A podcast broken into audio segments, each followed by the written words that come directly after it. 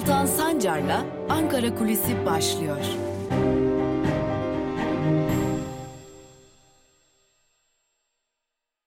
Merhabalar sevgili Özgürüz Radyo dinleyicileri ve radyomuzun YouTube hesabının 65 bini aşan YouTube hesabının sevgili takipçileri Ankara Kulisi'nde haftanın sonuna doğru yaklaşırken bir kez daha sizlerle birlikteyiz. Şimdi malum geçtiğimiz hafta ağırlıklı olarak HDP'yi konuştuk. Ee, bu hafta da Diyarbakır'da HDP'nin yüksek oy oranına sahip olduğu Diyarbakır'da HDP'nin hem kapatılmasına hem de HDP'lilere yönelik fezlekelere dair Diyarbakırlıların tepkisini aktardık.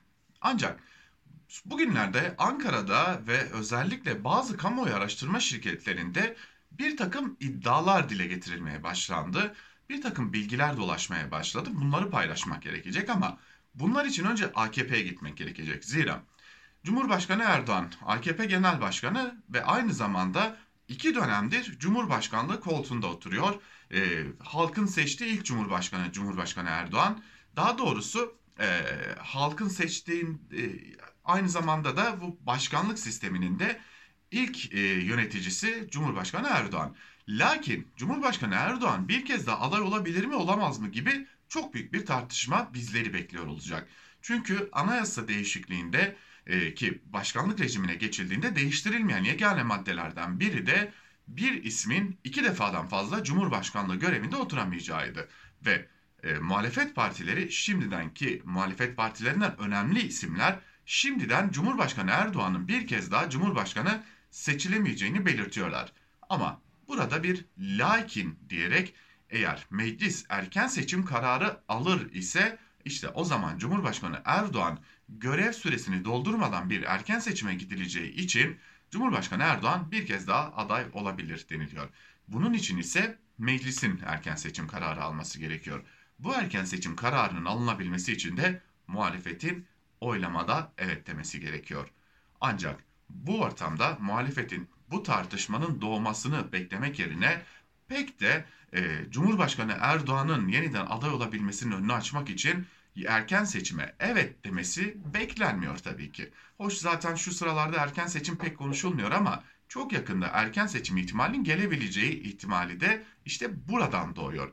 Malum eğer bazı HDP'lilerin özellikle HDP'nin yüksek oy aldığı yerler yerine belli oranda oy alıp bir ya da iki ya da üç milletvekili çıkardığı yerlerde vekillikleri düşürülür ve milletvekili sayısı Türkiye Büyük Millet Meclisi'ndeki milletvekili sayısı ara seçimi zorunlu kılan yere 2022'nin e, son dönemine gelmeden yani 2023'teki olağan seçimlere bir yıl kalmadan önce gerçekleşir ise Türkiye bir ara seçime gidecek ve milletvekili sayılarının düştüğü yerlerde tamamlanması için siyasi partiler bir yarış içerisine girecekler. İşte AKP'nin sadece HDP'yi kapatalım ya da kapatmayalım, HDP'lilerin seçilmişlerin vekilliklerini düşürelim ya da fezlekelerle dokunulmazlıklarını kaldıralım hesabının arkasında yalnızca ama yalnızca e, Milliyetçi Hareket Partisi'nin tepkilerini dizginleme gibi bir hesabın olmadığı iddiaları bu nedenle kulislerde dolaşıyor. Öyle ki bir ara seçim formülü işletilebilir. Bu ara seçim formülüyle birlikte ya AKP çok daha yüksek oy alacak ve buradan tabandan yaratacağı etkiyle birlikte bir erken seçime götürecek ülkeyi ve muhalefete de bir meydan okuma gerçekleştirerek muhalefetin de buna evet demesini sağlayarak bir erken seçime götürecek Türkiye'yi. Ya da Diyarbakır, Batman gibi yerlerde HDP'nin yüksek oy aldığı yerlerde bir ara seçim formülü işletilecek ve bu ara seçimlerden tırnak içerisinde diyelim AKP düşük oy almış biçiminde bir e, sonuç ortaya çıkararak muhalefetin erken seçime evet demesi sağlanacak ve bu yolla da yine Cumhurbaşkanı Erdoğan'ın görev süresi tartışmaları yaşanmadan Türkiye bir seçime gidecek. Bugünlerde bu senaryo Ankara'da çok konuşuluyor. Hatta öyle ki İyi Parti Genel Başkanı Meral Akşener'in e, HDP'lilerin dokunulmazlık fezlekelerine ilişkin çıkışının arkasındaki bir diğer nedenin de bu olduğu belirtiliyor. Bu erken seçim tırnak içerisinde bu erken seçim oyununa muhalefet partilerinin düşmemesi için de Meral Akşener'in bu çıkışı yaptığı belirtiliyor. Hatırlayalım geçtiğimiz dönemlerde yine buradan aktarmıştık. İyi Partili Aytun Çıray ben bir muhalefet e, temsilcisi olarak neden Cumhurbaşkanı Erdoğan'ın yeniden aday olması için gidip de mecliste erken seçime evet oyu vereyim demişti. Ancak bunu erken seçim kararı için söylemişti. Şimdi elbette ki İyi Parti içerisinde fezlekeler konusunda fikir ayrılıkları var. Lakin Meral Akşener'in çıkışının bu sebepten de kaynaklandığı belirtiliyor. Yani bugünlerde Türkiye, Ankara özellikle AKP'nin HDP'li erken seçim hesabını belki önce ara seçim ardından bir erken seçim hesabını konuşmaya başlamış durumda. Bunun gerçekleşip gerçekleşmeyeceğini de aslında HDP'lilerin yargılanma sürecinde artık fezlekelerin kaldırılma ve kaldırılmama sürecinden bahsetmiyoruz. Onlar kaldırılacak öyle görünüyor. Yargılama süreçlerinin ne kadar hızlı ilerlediğini görerek anlamış olacağız. Bunun hemen ardından da belki Türkiye bir ara seçim ve sonrasında da bir erken seçim bekliyor olabilir. Ankara bugünlerde bunu konuşuyor diyelim ve Ankara kulisini noktalayalım. Yarın haftanın son Ankara kulisinde görüşmek umuduyla. Hoşçakalın.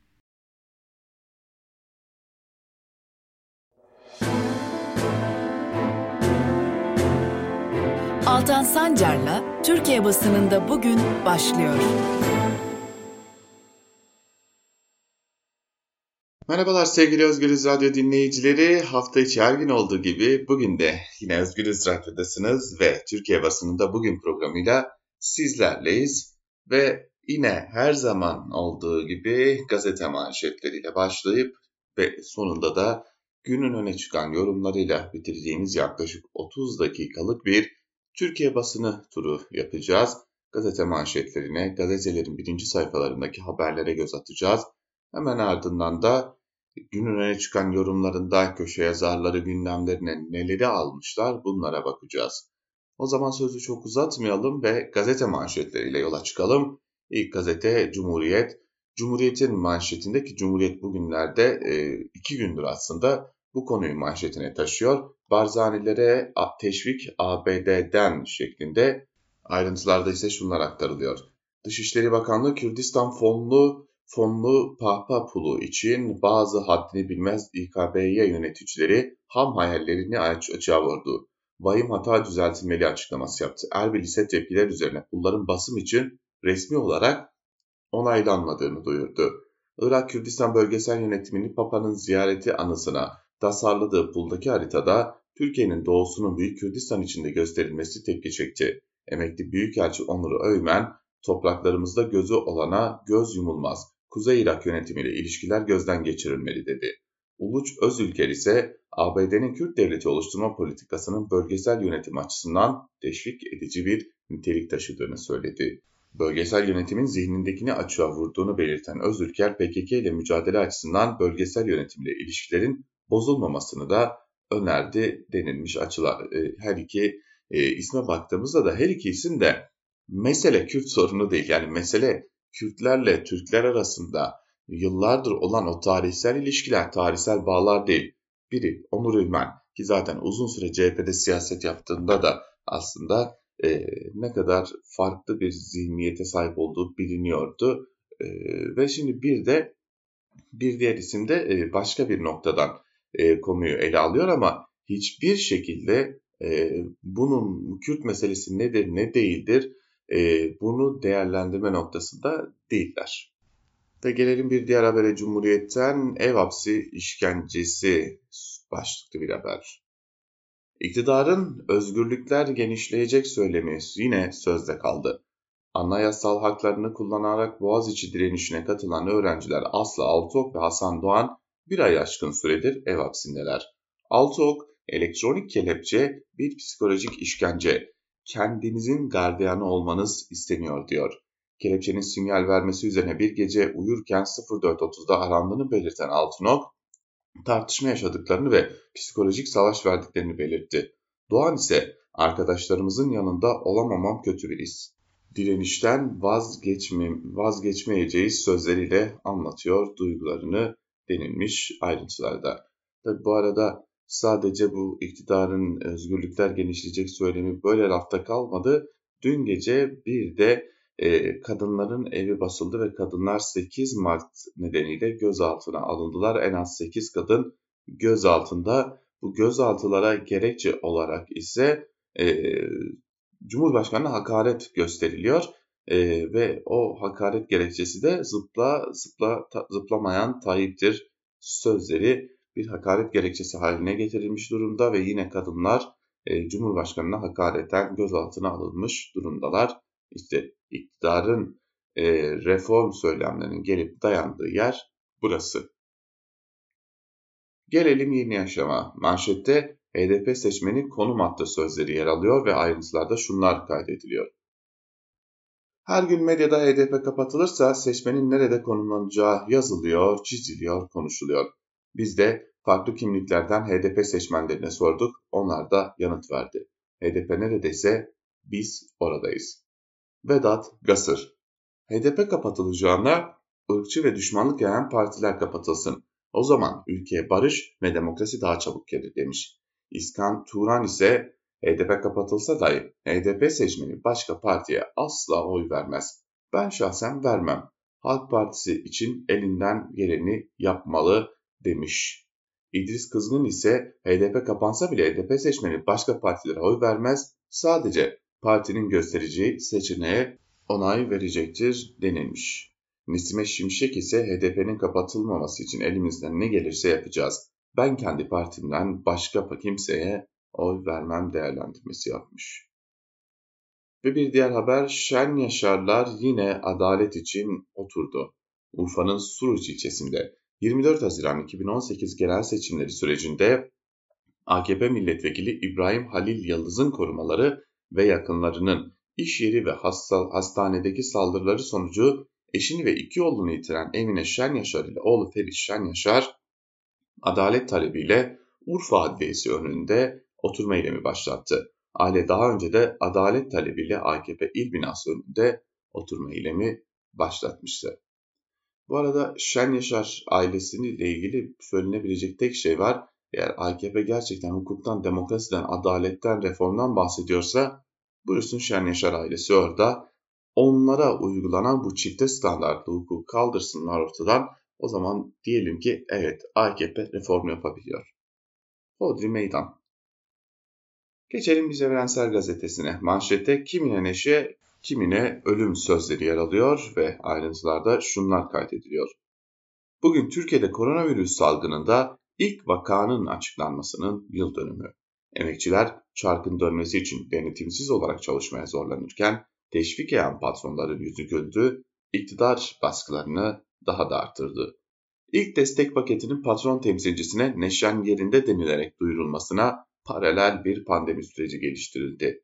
Bir yanda süreci sömürü, yağma ve siyasi rant fırsatına dönüştürüp neşelenenler, diğer yanda ağır bedeller ödeyenler, ölenler. Salgının yıl döneminde tıbbi gerekçelere, gerekçelerle alınmadığı açık, kontrollü normalleşmeyle girilmesi de sürecin devamı deniliyor Evrensel'in manşetinde.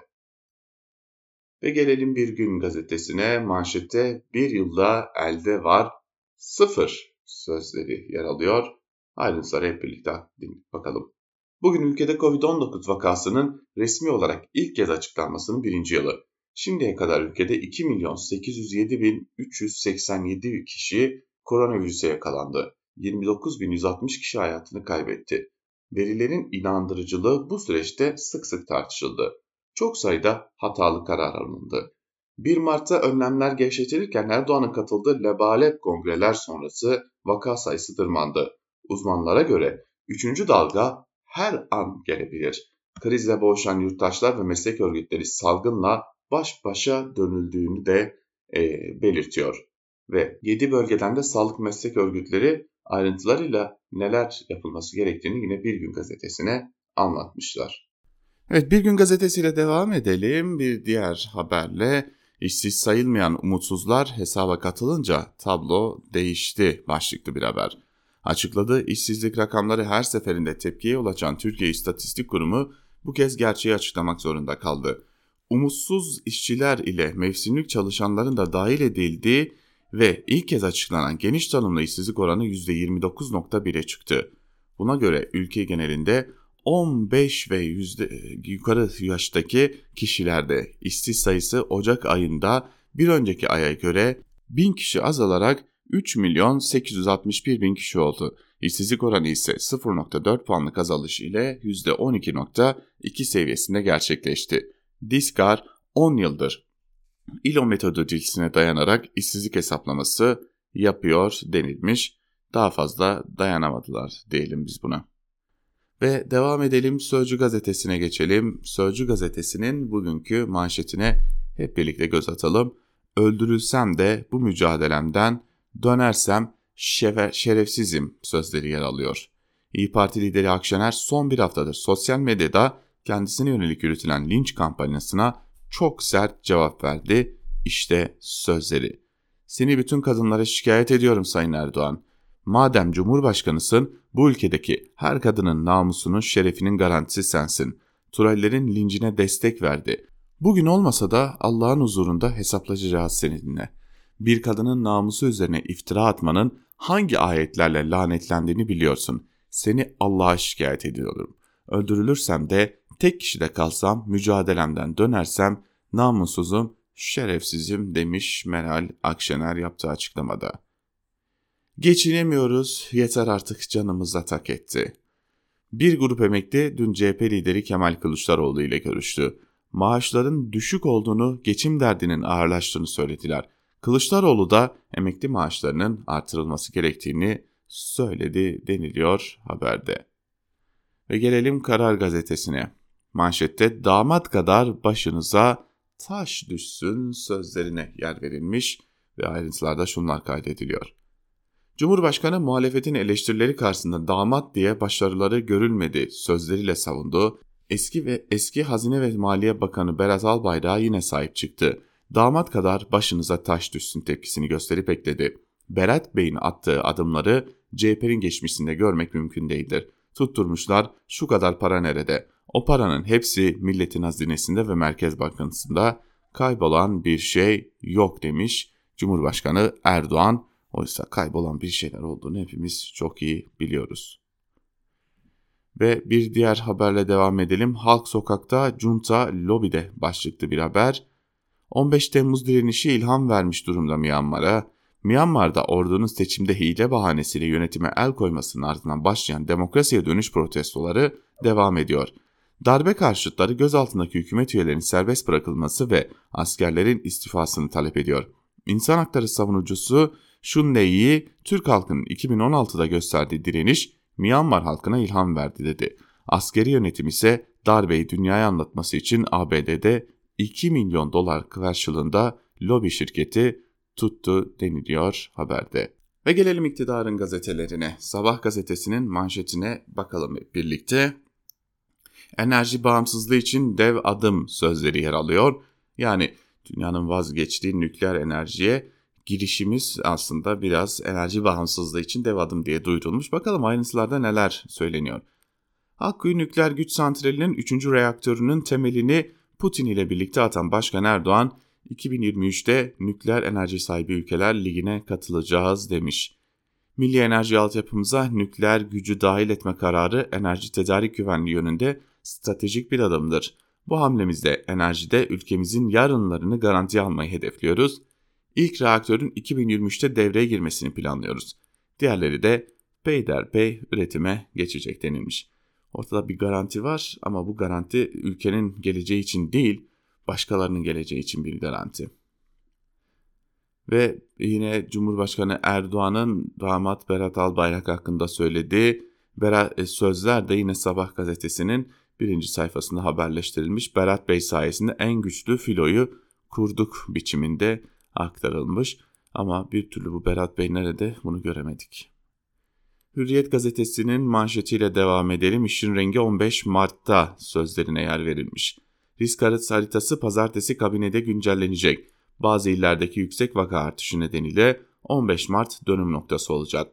Pek çok ilin rengi kırmızıya dönüp yeniden kapanabilir. Doçent Doktor Ümit Savaşçı'nın verdiği bilgiye göre vakalardaki yüksek artış tehlike sinyalleri veriyor. Artış böyle devam ederse 15 Mart'tan sonra günlük vaka sayısı 15 bini sonra e, Nisan ayı başında 20 binleri bulabilir. Bu da 3. pik demektir. Aşılanma hızı artar ve vatandaşlar kurallara uyarsa bu risk atlatılabilir. Şu vatandaşlar kurallara uyarsa lafından artık herhalde siz de tiksinmeye başlamışsınızdır. E, vatandaş kural oy, vatandaş kural oy. Ya sen aşıyı getir. Tamam mı? Önce aşıyı getir. Ondan sonra vatandaş kural uyar. Ama 15 Mart'ta günlük vaka sayısı 15 bini bulursa Nisan ayında 3. pike tanık oluruz. Bu durumda can kaybında ve hastaneye yatışlarda ciddi artışlar olabilir. Daha katı, daha katı kısıtlamalar gündeme alınabilir. İller arası seyahatler azaltılabilir, okullar daha kontrollü hale gelebilir ama tam kapanma beklenmiyor denilmiş. Çünkü tam kapanma yapacak ne bütçe var ne de tam kapanma yapmaya yönelik bir niyet var bu iktidarda. Ve Milliyet gazetesine bakalım. Milliyet'in manşetinde bir yıllık yorgunluk sözleri yer alıyor. Bizi pandemiden çok iktidarın pandemiyle mücadele ediyoruz adı altında e, yönlendirdiği ve e, bugüne kadar da herhangi bir faydasını görmediğimiz bu e, kısıtlamaları yordu. Çünkü bu kısıtlamaların herhangi bir şekilde et, dişe dokunur tarafı yoktu ama biz pandemiyle mücadele ediyoruz. En büyük mücadeleyi veren devletiz, ülkeyiz demekten de iktidar geri durmadı. Bakalım e, neler söylemiş Milliyet gazetesi. Covid-19'u atlatan bazı kişilerde kalıcı hasar oluştu. Kronik yorgunluk, sırt ağrısı, saç dökülmesi ve tat kaybının yanında ölümcül pıhtı riski de hastalığı geçirenleri korkutuyor.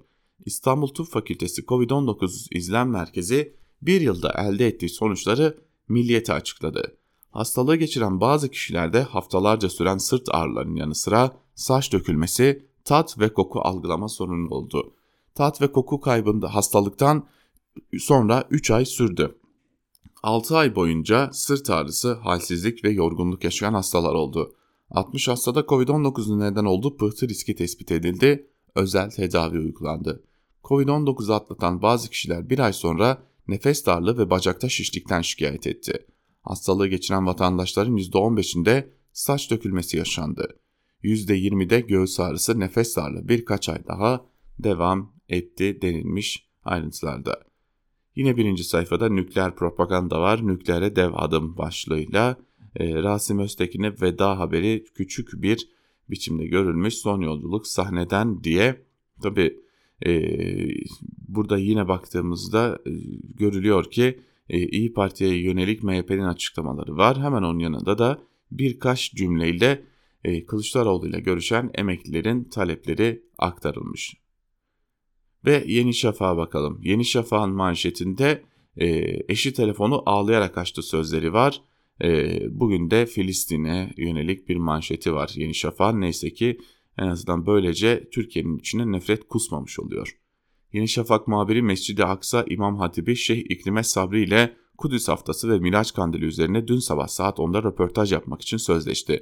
Ancak telefona çıkan gözyaşları içinde eşi Naile Haşim Sabri oldu. Sabri az önce dört polis evi bastı eşimi zorla bir araca bindirip götürdüler dedi. Çıkışta açıklama yapan Şeyh Sabri, İsrail güçleri evime edepsizce baskın düzenledi ve evimin mahremiyetini ihlal etti dedi. Dün evi basılan sadece İkrime Sabri değildi. Miraç Kandili için düzenlenecek programları engellemek isteyen İsrail, programlarda adı geçen onlarca kişiyi gözaltına aldı. Fanatik Yahudiler Aksa'ya baskın düzenledi.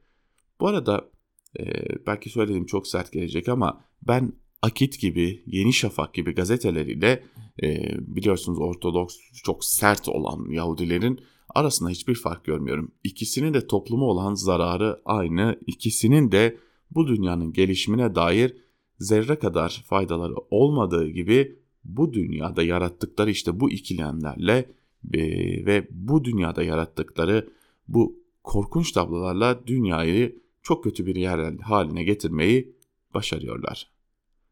Akit'in manşetine bakalım. Şerrinizi kimseye bulaştırmayın sözleri var. Başını CHP'nin çektiği Zillet İttifakı'nın ülke menfaatine hiçbir proje üretmediği gibi millet adına atılan adımları da sabote etmeye çalıştığını belirten Başkan Erdoğan, bunların referans olarak sundukları belediyelerde çöp var, su kuyrukları var, toplu ulaşımda üst üste yığılmış insanlar var. Teşkilatlarda ve belediyelerinde taciz, tecavüz ve hırsızlık var. Projeniz yoksa ülkenin enerjisini heba etmeyin, şehrinizi kimseye bulaştırmayın demiş e, Cumhurbaşkanı Erdoğan. Kendilerinin 25 yıl yönettiği İstanbul'da ben 5 yıl yaşadım.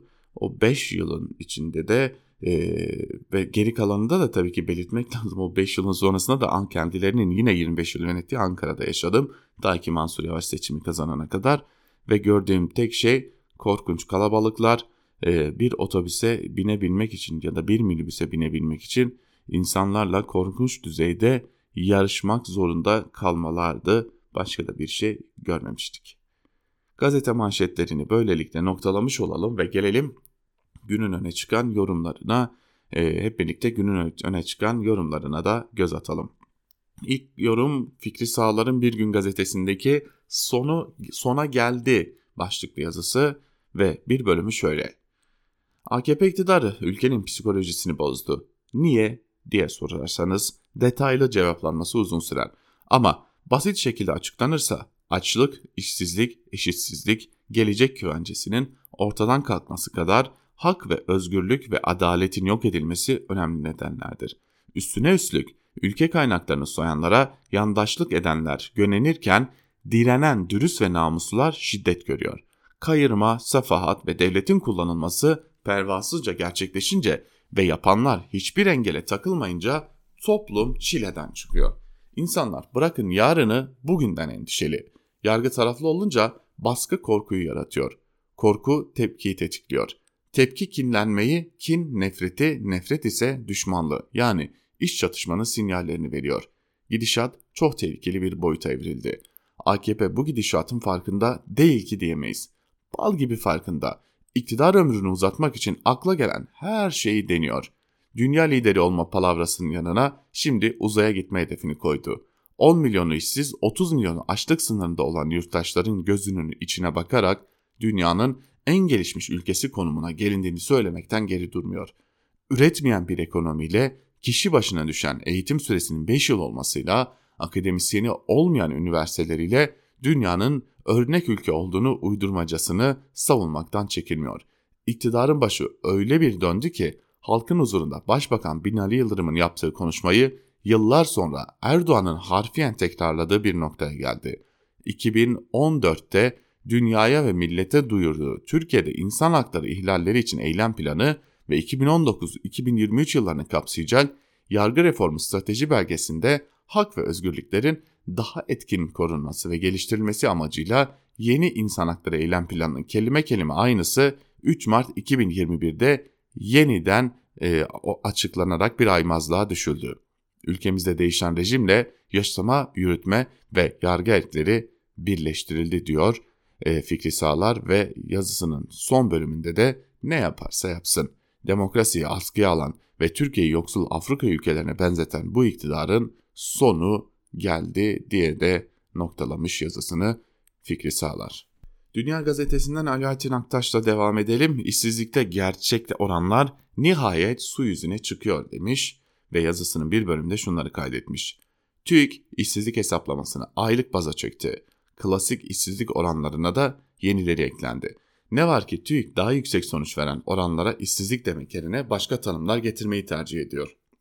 TÜİK'in atıl iş gücü diye niteledi ancak geniş tanımlı işsizliğe yakın bir içeriğe sahip oran %30.2 düzeyinde resmen kabul edilmese de işsizliğin bu düzeylere çıktığı ortada.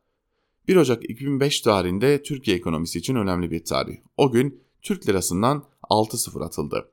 Aradan tam 16 yıl geçti. Bazı vatandaşlar hala o bol, sıfır, bol sıfırlı parayla konuşmaktan kurtulamadı. Ama benim gibi algı yeteneği kısıtlı olanlar artık milyarla alınan maaşları da katrilyonla yapılan yatırımları da kafalarına canlandırmakta zorluk çekiyor. Bu konuda en usta olanlarımız bile kuşkusuz politikacılar. Gerçi işsizlik oranları tanımlaması TÜİK'e değil bize ait. TÜİK yalnızca klasik oranı işsizlik oranı olarak sayıyor.